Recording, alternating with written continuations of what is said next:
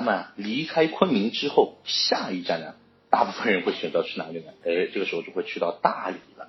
那说到大理的话呀，我呢总归会想到金庸武侠当中的一些人物了，大家应该是都比较熟悉的啊，就是什么大理的段誉，对吧？那个六脉神剑，救救救！那么大家还记不记得以前我们还小的时候看过一个啊《还珠格格》第二部，对吧？那个时候原本小燕子他们就是计划出宫啊，要逃去的下一个地方就是要南下去到大理的，对吧？但是很可惜啊，后来好像没有去成，哎就被抓回宫了，对吧？所以说，你要是在现在的话，那就是买张机票随便就飞过去了，也不用这么费力的，对不对？那么好，咱们来到大理的话，首推他家的呢，就是什么呢？就是去洱海。洱海呢是位于大理古城东侧啊，这个这种青葱的这个苍山脚下啊，湖泊蔚蓝，以这种山水的美景和独具风情的各个村镇而闻名于世的啊，是咱们大理的四大名景之一了。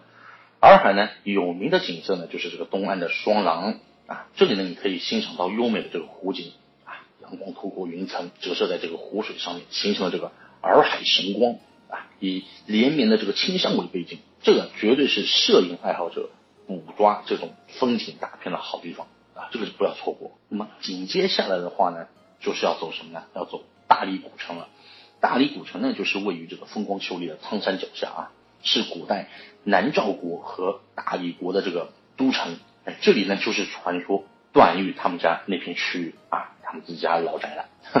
这里呢是一个适合生活的地方啊，当地人啊日出而作，日落而息啊，休闲的时光呢养花养草，晒晒太阳，加上这种那个当地啊阳光明媚，温度呢又非常的适宜啊，这里面是吸引了这个无数的游客啊。你白天在古城的时候呢，你就可以去怎么样逛逛这个复兴路。复兴路呢是古城的一条步行街啊，街两边的话有很多的这种店铺的，经营着这种大理的石雕刻啊、民俗服饰啊，还有当地的一些特色食品啊、当地的一些特产等等。那么在各色的店铺当中啊，你去看啊，你可以淘到有些这种民族特色的一些小东西啊，你累了饿了也没关系，路边的这种小吃店也能够吃到很有特色的这样一个当地的小吃啊。到了晚上的时候呢，你就可以像混在当地人啊人群里面像。啊，聚集在这个洋人街和人民路这一带，这里呢有超多的那种特色酒吧和一些小咖啡馆。那有些店里面呢，还有一些驻场的一些歌手或者是一些游人的即兴演出，啊，非常非常的热闹。所以说呢，你在这里呢可以啊，就尽情的喝着酒啊，听听音乐啊，也是很很惬意的一种生活方式啊。那么有些朋友就要问了，那我在古城里面的话，也不光呢只是逛街喝酒啊，到底玩点什么东西呢？啊，这里也跟大家来介绍一下。那首先呢，大家可以去什么？去一个叫五华楼。五华楼呢，其实就是在这个大大理古城里面的啊，是古时候的这个南诏国王啊接待贵宾的这样一个地方。也可以这个登楼啊，就是眺远苍山啊，俯览古城啊。尤其是在晚上的时候，五华楼上面啊，这个华灯初上，非常非常的漂亮。而且五华楼啊，现在是高三层，下面是可以过人的这样一个门洞啊。门洞口上呢挂着有“大理”的两个字的这样一个匾额啊，在这里的话，呃，很多游客到这里都会去选择合影啊。然后呢，你也可以去这个文献楼。那文献楼呢，就是在大理古城南门外啊，它这个是始建于清康熙年间了，是大理古城的一个标志性的这样一个建筑。那么，因为楼额上面啊，就悬挂着这个云南提督啊所提的这个文献名邦这样一个匾额，所以要叫文献楼。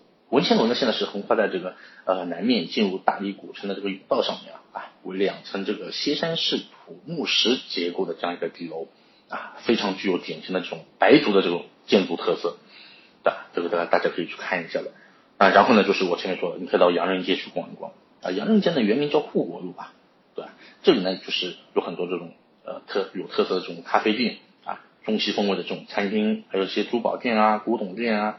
还有一些呃杂染店啊、画廊啊，也是非常多的啊，成为现在中国很有名的商商人街。那如今的话呢，外国游客的话呢，呃，就它这个活动范围早已经是从洋人街发展到整个大理古城了。所以洋人街现在就是成为一条非常繁华的这样一个商业街啊。那么到这边的话呢，就是要提醒大家一下的是，是农历啊三月、四月的这个时候呢，大理的这个天气啊非常的这个晴朗，而且呢民族节日也非常集中了。像有名的当主这个三月街啊，这个时候在大理欣赏风光，感受这样一个民族的话，是最适合的。啊，三四月份的时候，大家要记住。那么大理呢，虽然说是风和日丽啊，很温暖，但是一旦下雨的话，我告诉大家，立刻这个温度就骤降了。所以说，不管你什么时候来大理旅行啊，保暖的衣服一定要多带一两件啊，防止感冒啊，身体还是最重要的。然后呢，就是要说到苍山了啊，苍山是位于这个大理洱海的这个西侧，它这个风光啊是非常非常秀美的，其主峰的积雪风光啊巍峨壮观啊，是大理的这个风花雪月四景之一啊。苍山山间呢，这个云雾啊变幻莫测，哎，它有这个望夫云啊、玉带云这样一个非常啊奇秀的这样一个形状。那么你登上山顶的时候呢，你还可以这个俯览洱海。大理这个优美的风光，那么欣赏苍山美景啊，是可以从洱海湖滨啊各个村镇远观的啊，也可以走进这个苍山景区啊，近距离的去感受那边的美。那么苍山的山腰间啊，修有一条长差不多是十八公里左右的一个游山步道啊，这个叫称之为叫啊叫玉带云游路啊，北起这个小层峰啊，南至这个圣阴峰啊，沿途呢你会经过。啊，多座这种山峰啊，也经过这种什么呃青碧溪，还有这个七龙女池、中和寺这样一些景点啊。那么走在这个海拔两千多米的这个玉带路啊，哎，随时可以俯览大理的这个啊八子和洱海的这样一个风光，而且视野是非常非常开阔，整个人感觉就是非常的心旷神怡。那么这里呢，也要提醒大家注意的是什么呢？就是苍山啊，它是本身山体雄厚嘛，所以说山路很复杂。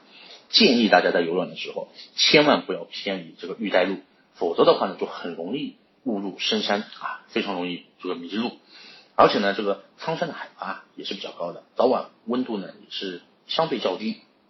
另外的话，由于这个山峰啊相对说比较阴冷，所以建议大家上山的时候呢，也是需要携带一些易冷御寒的这个衣物，特别是上了岁数的这些成年朋友啊。那么还有一些呢，当地人呢会提供一些什么？骑马上苍山的这样一个服务啊，但是老实说啊，这个舒适度和这个安全系数啊，我觉得都是非常低的。所以这个呢，我只能说建议大家谨慎的去选择尝试，好吧？那么再接下来呢，我们去看一下这个双廊。双廊镇呢是位于这个洱海的东北岸，紧靠这个碧波荡漾的这个洱海啊，就可以远眺这个苍山十九峰。那晴天的时候呢，阳光透过这个云层啊，射在湖湖水上面。啊，就看上去就非常非常的这个啊，呃，非常非常美吧。那么也是这个摄影爱好朋友们最想捕捉的这样一个镜头了。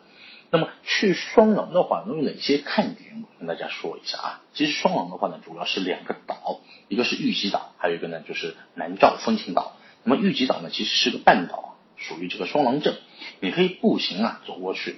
那么上岛的时候呢，会要求你这个购买门票。啊，如果说你是住宿在岛上的话呢，一般情况下是不需要再购买了。不过呢，在清晨和傍晚的时候呢，基本上那边就已经是没有人看管了。哎，这个大家都懂的，对吧？那么在岛上，你看看这个夕阳也是非常的惬意的啊。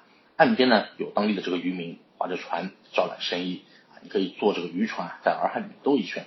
不过呢，这种时间不会很久的，也不会划得太远。那么南诏风情岛呢，在玉吉岛的南部啊，从双廊镇的这个南端。这个游船码头，呃，乘船上岛，五分钟就可以到了，很快的。那么洱海呢，大游船也是会停靠在这个这个岛上面的。那么游玩双廊的话呢，是建议啊，还是建议大家就是能够在那边住的一个晚上。那么傍晚的时分呢，你这个泛舟湖上啊，看光影连烟的啊，别有一番风味的。那么在镇上呢，吃当然是要吃当地特特色的一些东西了嘛，对吧？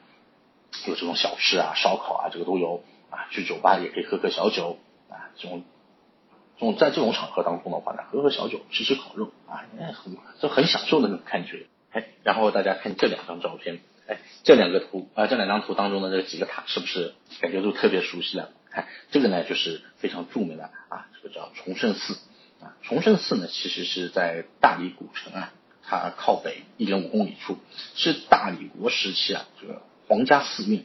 这里呢是东临洱海，西靠苍山映乐峰。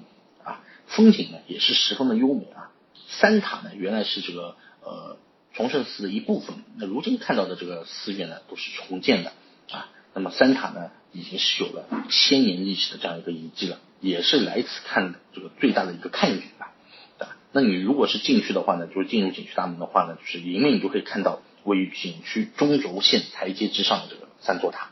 那么前方正中的这个大塔呢，叫做千寻塔啊，与南北两个小塔呢，呈这个三足鼎立的这样一个姿势啊，颇为大气。三塔的造型呢，与这个西安的这个小雁塔非常像啊。拍摄三塔最佳的这个地点呢，就是它这个斜后方啊，三塔倒影公园的这个三塔聚影池啊。这里的话，你可以拍到这个三塔和这个呃池中的这样一个倒影啊。那许多游客的话，都会在这边来拍照留念的。那么大家绕过这个三塔之后呢，再沿着这个中轴线往里面走的话呢，沿路就可以在这个文物陈列馆看这个维修三塔的过程中发掘出来的这种啊。南诏大理的这样一个文物，那么在钟楼看重达这个十六吨的这个南诏建基大钟啊，在这个雨桐观音殿看这个雨桐观音啊，最后呢就可以来到这个崇圣寺。说到这个崇圣寺啊，这个是崇圣寺呢是二零零五年的时候重建的，规模也是非常宏大，也可以感受到当年南诏大理时期皇家寺院的这样一个气派。那么寺内呢有各种各样的龙，大家知道有多少吗？一共有一万多条啊，这个是全国龙最多的这样一个寺院了啊。另外的话呢，寺内还有一面就是那个全国最大的这个牛皮大鼓，它这个直径啊就要有三点一米啊，用一整块牛皮这样制成的啊，值得一看。如果说大家时间再充裕的话呢，就是推荐咱们继续往前啊。如果是爬上这个景区最里面的这个望海楼，俯览这个洱海和大理城啊，越往上风景越好。爬上去呢，差不多也需要一个小时啊。那么崇圣寺呢，三塔呃离这个大理古城也不是很远的。你游完后呢，你可以步行或者是坐车返回古城再去吃饭，对吧？或者在景区门口的这个二幺四国道啊，去这个呃喜洲，这个有巴士的，你可以到喜洲继续游玩，这个都可以。大家来看啊，这里就是喜洲了啊，就我前面说到可以继续往喜洲继续游玩的。那喜洲呢，就是在大理古城以北十八公里处啊。这个西倚苍山，东临这个洱海了，保存着大量这个白族的这个居民，也是喜洲啊这个粑粑的发源地啊。你游走古镇里面的话呢，你可以看着这个身着白族服饰的这个老人啊，卖着这个粑粑的这个小店啊，白族的这个民居啊，满是这种浓郁的白族风情啊。那么。这一门呢，其实是喜洲古镇的这个西门啊。从这里的话进去就是古镇老街。那么西门往内几百米处的话呢，有一棵五百年的这样一个大榕树啊，这个粗壮的要需要好几个成年人啊，你才能够这样围围到那边可以合抱啊，也算是这个呃喜洲古镇的这样一个标志吧。那么进入古镇不远的话呢，就是有一座叫做啊紫云山寺啊，现有的建筑啊，建于这个清朝，看上去相当破旧了啊。当有一些当地的老年人啊，在这里这活动啊，晒晒太阳啊，这个你可以看到的。那么再往里面呢，就是四方街，这里是有众多店铺围成的这样一个小广场啊，也是整个镇子的这样一个中心。你游玩喜洲呢，通常都是从四方街开始的。那么四方街呢，是呃名小吃啊，喜洲粑粑的这个原产地，呃味道非常正宗的啊。那么白族的这个民居呢，是喜洲的这个一个一个大特点吧。那么这里的这个民居啊。也是历经各个时期了，人们经常去参观啊，即就是那个严杨两家。那么严家的这个民居呢，就是在这个四方街的这个西南角啊，建筑是典型的这种三坊一照壁以及这个四合五天井这样一个白族庭院的这样格局。那么严家呢，就是旧时的这个喜洲啊那个四大家族之首啊，你可以在此就是感受到严家当年这种富甲一方的这个气派啊富。真的是富啊！那么民居内呢，还可以欣赏到这个白族的这个歌舞表演，喝到这种特色的这个三道茶。如果对建筑和民族文化比较感兴趣的朋友们，哎，你可以购票前往了，对吧？那么杨品相宅呢，也是位于这个喜洲的东边啊，布局和严家民居呢就是大同小异。那么特别值得一提的是什么呢？是杨家的这个木雕啊，非常的精致啊，门楼格外的这个华丽。另外呢，在四方街附近呢，还有一处这个严家大院啊。想要快速了解这个白族民居的，可以去看一看的。那么另外的话，值得一提的是喜洲古镇东面的这个啊海蛇半岛啊，往东这个洱海方向走这个三四公里，来到这个海心亭啊啊，再往前走数百米就到这个金龟寺啊，就可以看到一条差不多约呃百米宽吧，一公里左右长的这样一个绿洲，哎，就好像是一只玉簪。插入到这个碧波荡漾的这个洱海里面，那么当地人呢称之为叫这个叫什么？叫海蛇。这里的话呢，相对游客啊会比较少一点，但是呢，风景是非常的优美的啊。那么蓝天白云啊，绿树青皮，对吧？那么还有呢，出没的这种小鸟啊，在这个湖水上面，那就感觉就很自然，就是那种很大自然的这样的一种感觉。在在那边拍照的话，其实拍出来照片也是很美的啊。那么呃，喜洲呢，其实离大理古城不远啊。嗯，如果是住在大理古城的话，其实你乘车或者骑自行车前往啊，啊走走逛逛，一天就可以来回了啊。也可以选择，如果大家时间充裕，在喜洲那边住一个晚上，第二天呢继续前往这个蝴蝶泉去参观啊，也都是可以的。好，那在大理的话呢，再给大家推荐一个地方去玩的就是什么？就是大理天龙八部影视城啊。它这个影视城呢，就是位于大理古城的这个西侧的啊，也是背靠苍山。这个呢是电视剧。《天龙八部》的这个主要拍摄地的啊，规模非常宏大的啊。游玩影视城的话呢，呃，你虽然看到的里面都是仿古建筑，对吧？但是呢，你依然可以从中去感受到当年大理国的这样一个繁荣昌盛。那么，《天龙八部》影视城啊，它是由三大片区域来组成的。那第一部分呢，就是那个大理国，它这个包括这个大理街、大理皇宫，对吧？镇南王府等等。那第二部分呢，就是辽国，哎，包括了这个辽城门啊，还有这个大小辽街。那第三部分呢，其实就是西夏王宫和女真部落了。那么影视城内的建筑啊，绝大多数都是后期建造的嘛，啊，但是这种青砖青瓦看起来也颇具这种当年历史的这样一个沧桑感啊。在仿真的这个古城中，走走看看，感受一下当年大理国和段王爷的这样一个生活。你如果说运气好一点的话，你说不定还能遇见正在拍戏的这样一个剧组啊，在这里面你说不定也能看到。那你一直仰慕已久的哪个明星什么的，你这个都有机会可能会看到的。那么景区有哪些看点吧？我跟大家说一下。游玩天龙八部这个影视城的话呢，主要观赏这些仿古建筑啊，回味这种电视剧《天龙八部》的这样一个精彩的一些场景啊。在进呃，然后呢，就是城中啊，多处有很多这种循环上演这种杂耍啊、抛绣球啊、复古风味的这样一个皮影戏等等啊，徜徉其中啊，也是比较开心的。那么《天龙八部》呢是拍摄完毕后啊，后来在那个里面又拍过这个，应该是有《茶马古道》，还有这个《殷商传奇》，还有是《大理公主》，还有《十全九美》，还有这个《上林四大名捕》等等，哎，这个都是在这里面取景的。那么像大理国啊，这个皇宫与这个段王府，呃，当年的这个大理国国力啊是很昌盛的，经济文化都是很发达的，所以呢，皇宫也是建造的如同宋代皇宫一样，就是很金碧辉煌的。那么除此之外的话呢，像这种御书房啊、寝宫等建筑也是都是惟妙惟肖的，颇具这种大理民族的风情啊。你走过皇宫啊，就是那个《天龙八部》中镇南王段正淳的这个镇南王府，前厅、正厅、寝宫、后花园啊，穿行其间，就说不定依稀可以看得到当中的那些这种片段里面的一些场景啊。